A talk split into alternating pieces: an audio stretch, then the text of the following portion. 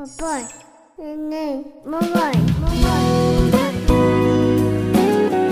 A partir de agora, a família na visão espírita. A família com Jesus. Quem é minha mãe e quem são meus irmãos? Com Rosa Brito. Estamos aqui mais uma vez para dar continuidade ao estudo sobre a família na visão espírita. Especificamente hoje falaremos sobre a família com Jesus, quem é minha mãe, quem são meus irmãos. Vamos reler aqui uma, uma citação de Mateus para a gente se situar.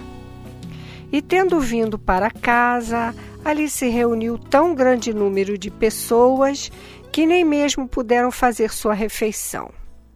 Quando seus parentes tomaram conhecimento disso, vieram para se apoderarem dele, porque, segundo diziam, Jesus havia perdido o espírito. Entretanto, sua mãe e seus irmãos chegaram e, permanecendo do lado de fora, mandaram chamá-lo. Ora, o povo estava sentado ao seu redor. E disseram a Jesus: tua mãe e teus irmãos estão lá fora e te chamam. Mas ele lhes respondeu: Quem é minha mãe e quem são meus irmãos? E olhando aqueles que estavam sentados à sua volta, disse: Eis aqui minha mãe e meus irmãos, porque todo aquele que faz a vontade de Deus, esse é meu irmão e minha mãe. Isso a gente encontra em Marcos e em Mateus. Então, pensando assim, a gente já começa a se perguntar: ora, mas será que Jesus estava é, menosprezando a sua família biológica? Claro que não, não se trata disso. Mas a questão daquele momento é que Jesus estava diante daqueles que realmente partilhavam com ele uma ideia de amor a Deus, uma ideia que iria auxiliar a todo aquele que tivesse a proposta de auxiliar no crescimento da humanidade. Jesus não podia perder tempo com essas questões familiares. Até porque ele sabia, ele conhecia os seus familiares, as propostas que eles tinham, as ideias que os seus irmãos tinham com relação a ele. Nós sabemos que eles não, não aceitavam as, aquilo que Jesus trazia como reforma. A gente encontra isso muitas vezes dentro da nossa própria família mesmo. Quantos de nós não comungam das nossas mesmas ideias, dos nossos é, modos de pensar e, e quantas vezes até os nossos próprios pais mesmo rejeitam toda essa nossa é, reforma de valores morais que a doutrina espírita muitas vezes passam para a gente. Então, muitas vezes a gente fica muito apegado a essa questão da formação biológica das famílias e não percebe que há uma formação espiritual também aí desse grupo e que ultrapassa essas barreiras, né? É, digamos assim, da morte, entre aspas, né? Porque a gente sabe que a morte não existe. Então, Valorizando esse momento de família, nós trouxemos aqui um, um trecho de uma fala de, de Dr. Bezerra de Menezes, que está no livro Obreiros do Bem, trazida pelo médium Ivone Pereira, do, do dia 11 de agosto de 1966, aqui no Rio de Janeiro, e eu vou ler só alguns trechos para a gente se situar com relação a essa formação do lar. O lar é a grande escola da família, em cujo seio o indivíduo se habilita para a realização dos próprios compromissos perante as leis de Deus e para consigo mesmo, na caminhada para o progresso. E aí a gente lembra, é em família, junto com aqueles elementos que lá se encontram. É, pais, irmãos, os agregados de família também, aqueles que vão se achegando e fazem parte também desse projeto aí de, de lar ideal para nós. Continuando, é aí de preferência a qualquer outra parte que a criança, o cidadão futuro, o futuro governante, o futuro elemento da sociedade se deverá educar adquirindo aquela sólida formação moral religiosa que resistirá vitoriosamente aos embates das lutas cotidianas, nas provações e mil complexos próprios de um planeta ainda inferior. Nem o mestre, nem o adepto de uma crença qualquer, nem o amigo, por mais que lhes seja o desejo de servir, conseguirá cultivar no coração da infância os valores da moral evangélica se os pais, por sua vez, não edificarem no próprio lar o templo feliz do ensinamento que tenderá a florescer e frutecer para a eternidade. Daí a urgente necessidade de os pais espíritas se habilitarem para dar aos filhos pequeninas aulas de moral, aulas de evangelho, aulas de legítimo espiritismo e mesmo aulas de boa educação social e doméstica, pois o espírita, antes de mais nada, necessita manter a boa educação doméstica e social, sem a qual não será cristão. Outro sim, será necessário que, de uma vez para sempre, os pais de família observem a prática do amor recíproco, que fornecerá forças para realizarem a tarefa que assumiram ao se tornarem cônjuges, qual a conquista do progresso através da paternidade.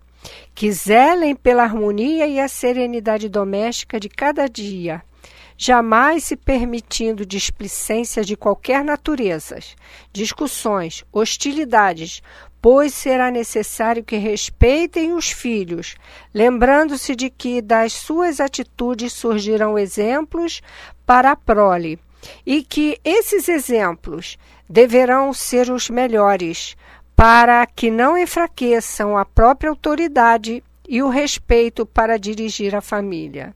Se tais atitudes não forem observadas, dificilmente poderão cumprir o próprio dever de orientadores da família e as grandes responsabilidades serão chamados na realidade no mundo espiritual. Então, trazendo para o foco da, do, do, do nosso tema de hoje, quem são meus irmãos? Quem é a minha mãe? Jesus trazia naquele momento é a grande responsabilidade para cada um de nós de perceber que todo esse processo de formação do ser, de educação do ser, vai muito além desse âmbito, dessa única vida, transcende a vida espiritual. Então, acima de tudo, perguntamos quem verdadeiramente nós estamos chamando de irmãos porque na verdade, é, muitas das vezes atribuímos essa palavra apenas à questão da, da biologia, mas não necessariamente ela tenha que ser assim. Aqueles que partilham conosco dos sentimentos, dos projetos de, de elaboração do mundo melhor, esses são verdadeiramente irmãos de Jesus. A gente lembra é, de uma passagem que está no nosso livro de, de apoio, muitas das vezes um livro ideal de cabeceira, né? O Boa Nova, que é uma, uma, uma obra do médium Francisco Cândido Xavier, que traz como espírito Humberto de Campos algumas reflexões da vida de relação de Jesus com seus discípulos, que é bastante a gente bastante interessante a gente tomar conhecimento para que a gente possa trazer para o nosso dia a dia, na nossa vida familiar. É um momento em que Jesus se encontra com Bartolomeu, um dos seus apóstolos. Ele era muito dedicado, um discípulo muito dedicado a Jesus e trazia questões familiares difíceis, mas bem comum no nosso, no nosso momento. E Bartolomeu, ele tinha é, uma dificuldade grande de relacionamento com seus, com seus pais e com seus irmãos. E muitas das vezes ele, ele era até ofendido mesmo por eles, por conta dele se afastar para ouvir as pregações de Jesus. E era muitas vezes chamado de preguiçoso, essas coisas assim que muitas das vezes a gente deixa escorregar na família, né? E, e, e aí perde uma grande oportunidade de, de aprender com, com o outro, né? Então, Bartolomeu sofria com isso, com essa, com essa maneira do, dos seus familiares lhe tratarem, né? E ele então vai questionar Jesus, vai trazer é, as suas dores para o mestre, porque ele tinha em Jesus alguém que ele confiava, alguém que ele podia abrir o seu coração. Então, Jesus fala assim para ele num desses momentos: a vida terrestre é uma estrada pedregosa que conduz aos braços amorosos de Deus. O trabalho é a marcha, a luta comum é a caminhada de cada dia. Os instantes deliciosos da manhã e as horas noturnas de serenidade são os pontos de repouso. Mas ouve-me bem, Bartolomeu. Na atividade ou no descanso físico, a oportunidade de uma hora, de uma leve ação, de uma palavra humilde, é o convite do nosso Pai para que semeemos as suas bênçãos sacrossantas sinalizando que a, a, a, maneira como a gente fala, a, a maneira como a gente aproveita aquele momento, as oportunidades, mesmo junto daqueles que não pensam como nós, isso fará toda uma diferença. Isso estará é, para nós sinalizando uma oportunidade da gente semear o bem ali junto com aqueles companheiros. É, e, então, aí ele continua mais adiante, né? É, Bartolomeu então pergunta: Mestre, os vossos esclarecimentos dissipam os meus pesares, mas o Evangelho exige de nós a fortaleza permanente? Olha que pergunta, né, para nós. Será que a gente tem que viver 24 horas é, mergulhado somente no pensamento? Do Cristo. E aí a gente fica sempre com essa questão na cabeça. E a nossa vida cotidiana e a nossa vida de relação, a nossa vida material? Será que a gente precisa se afastar disso? Não vamos esquecer que a gente precisa pensar nesses dois aspectos: a vida material e a vida espiritual. Vamos fazer um intervalo, já já voltamos.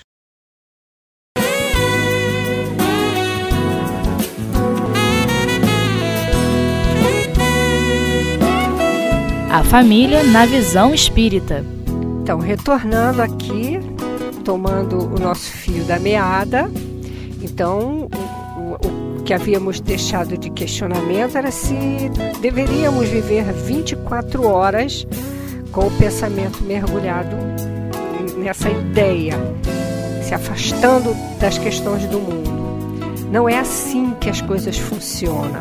Nós sabemos que tudo está envolvido no pensamento, é a maneira como nós pensamos. Estamos vivendo no mundo, com as coisas do mundo, mas o pensamento pode estar sim voltado para o bem. Então, não necessariamente é, você tenha que estar todo o tempo é, recitando aqueles textos da Bíblia, que isso aí não vai te levar a lugar algum, mas o pensamento focado no bem, esse sim. E eu, o projeto de Jesus é todo voltado nisso aí. Eu me lembro uma vez do Mileco falando, contando, que é, ele gostava muito de ouvir a música é, Jesus Alegria dos Homens. E então tinha assim um, um, um, carro que tocava aquilo quase que diariamente e 24 horas aquela música Jesus, Alegria dos Homens. E ele já não suportava mais ouvir aquela música. Então ele disse, gente, ninguém aguenta isso. Claro, a música é linda e tudo, mas você vivenciar isso assim, dessa forma, está fora de si também. Então ele, ele a gente vê que tudo a gente tem que ter uma, uma medida certa, né? É claro que então a gente precisa ter o evangelho vivenciado. Então, respondendo a Bartolomeu, Jesus diz assim: a verdade não exige, transforma. O Evangelho não poderia reclamar estados especiais de seus discípulos. Porém, é preciso considerar que a alegria, a coragem e a esperança devem ser traços constantes de suas atividades em cada dia. Por que nos firmarmos no pesadelo de uma hora se conhecemos a realidade gloriosa da eternidade com o nosso Pai? Porque Bartolomeu sofria por, pelo aquele comportamento dos seus é, familiares, dos seus pais e do, do, dos seus irmãos também, na maneira como tratavam, né? E aí Jesus então pergunta para ele: qual o melhor negócio do mundo, Bartolomeu? Será a aventura que se efetua a peso de ouro, muita vez amordaçando-se o coração e a consciência para aumentar as preocupações da vida material? Ou a iluminação definitiva da alma para Deus, que se realiza tão só pela boa vontade do homem que deseje marchar para o seu amor por entre as urzes do caminho. Não será a adversidade dos negócios do mundo um convite é, amigo para a criatura semear com mais amor? Um apelo indireto que arranque as ilusões da terra para as verdades do reino de Deus? Então, aí Bartolomeu pergunta: não, mestre, é, não será injustificável a tristeza quando perdemos um ente amado? E Jesus responde: Mas quem estará perdido se Deus é o Pai de todos nós? E aí a gente vai vendo que essa relação de, de Jesus com Bartolomeu vai pacificando aquele coração angustiado.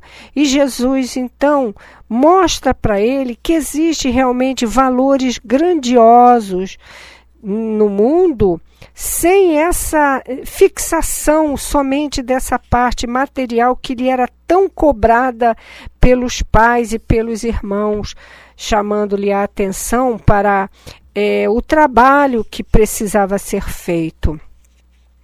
E a gente então vê que esse recurso, né, que Jesus traz para Bartolomeu mostra que aquilo iria a transformação dele, de Bartolomeu, a sua pacificação, a sua tolerância, a sua compreensão, iria auxiliar também aqueles que lá estavam na, em família aguardando por ele. E, e aí a, a, lição continua, né? E ele voltando para casa, ele encontra de novo seus pais reclamando, é, os, os irmãos reclamando que ele não, não participava, mas o coração de Bartolomeu estava sereno, estava tranquilo, porque é, ele sabia que a, aquilo ali não era o mais importante. Cada um estava vivenciando aquele momento. Então, voltando mais uma vez para a fala de Dr. Bezerra de Menezes, a gente sabe que é, com relação a essa figura feminina quando Jesus questiona quem é minha mãe, quem são meus irmãos, nós podemos lembrar da figura é, feminina que tanto foi valorizada pelo próprio Cristo. E a gente sabe que Jesus tinha um carinho muito especial pela sua mãe. Mas para nós, todas as mulheres representam também a sua mãe, porque é ela que irá formar aquele cidadão de amanhã. Então, vou ler só mais um trechinho aqui dessa fala do Dr. Bezerra, dessa página, que eu achei belíssima para esse momento. E ele diz assim, fazendo é, uma menção ao, aos escritores da, da antiguidade grega. Tal seja a mulher, tal é o filho, tal será o homem.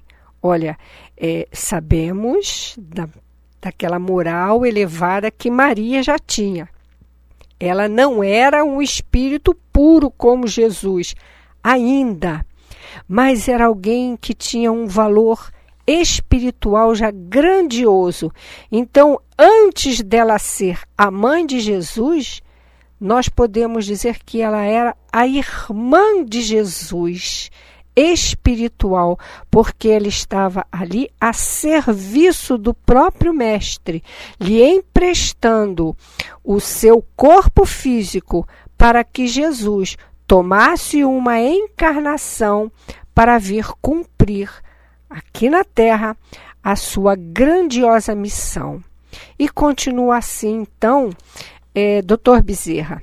É a mulher que, desde o berço, modela a alma das gerações. É ela que faz os heróis, os poetas, os artistas, cujos feitos e obras fulguram através dos séculos. Para desempenhar tão grande, tão sagrada missão educativa, era necessária a iniciação no grande mistério da vida e do destino o conhecimento das leis, das, da preexistência das reencarnações, porque só essa lei dá vida ao ser que vai desabrochar sob a égide materna sua significação tão bela e tão comovedora. Então, quem é verdadeiramente a mãe de Jesus para nós neste momento? Todas as mulheres que auxiliam aos espíritos a progredirem, aos espíritos a tornarem-se melhor, todas essas são verdadeiramente as mães de Jesus. E os seus irmãos, verdadeiramente, são todos que comungam com ele a prática do bem, o exercício do bem, estejam encarnados, estejam desencarnados todos fazem parte desta grande família universal, porque os laços verdadeiros de família eles são fortalecidos pelo amor, pela consideração, pelo respeito. Então, quando o doutor Bezerra chama a nossa atenção né, para que observássemos esses valores de família, esses valores espirituais de cada um nesse grupo familiar.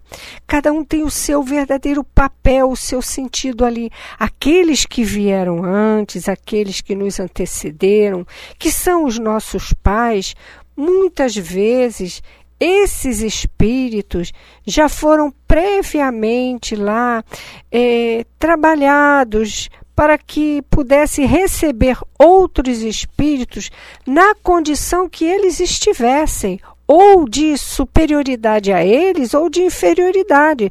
Se forem superiores aos pais, não significa que a gente vá é, desprezar o papel de auxiliá-los na condução também de suas vidas, fortalecendo nele aquilo que ele já tem, que são os valores de respeito, os valores morais, a maneira de se conduzir perante a família e perante a sociedade, que isso, se forem espíritos mais elevados, isso somente será relembrado para o espírito, mas se forem espíritos ainda imperfeitos, cabe sim aos pais insistirem nessa questão para auxiliar esses espíritos a crescerem, a evoluírem, a se tornarem criaturas melhores. E tudo isso que tivermos que fazer, é, ensinando essas criaturas a se tornarem pessoas melhores, deve estar sempre ali, ao lado a elaboração de um sentimento melhor, um sentimento de amor que possa auxiliar a criatura a, a melhor se conduzir nas suas relações sociais. E a gente fica muito satisfeito, muito feliz quando a gente é, chega na velhice e percebe que o seu filho está já um adulto, é um homem de bem, é alguém que pode se conduzir na vida e é respeitado e respeita a sociedade. Isso é o prêmio que a gente recebe pelo esforço que a gente dedicou, pelo que muitos chamam de sacrifício, mas é um sagrado ofício auxiliar alguém se reformar. E não vamos esquecer nunca que o grande feito de Jesus aqui na terra foi o de transformar as criaturas. E a família com Jesus, ela promove isso transformação de cada integrante daquele grupo, a transformação de, de uma família, a transformação da sociedade e, consequentemente, a transformação do nosso planeta. E, e com certeza, tudo isso nos fará sermos criaturas melhores, mais felizes e mais seguras na nossa caminhada. Que Jesus nos abençoe a todos nós. Graças a Deus.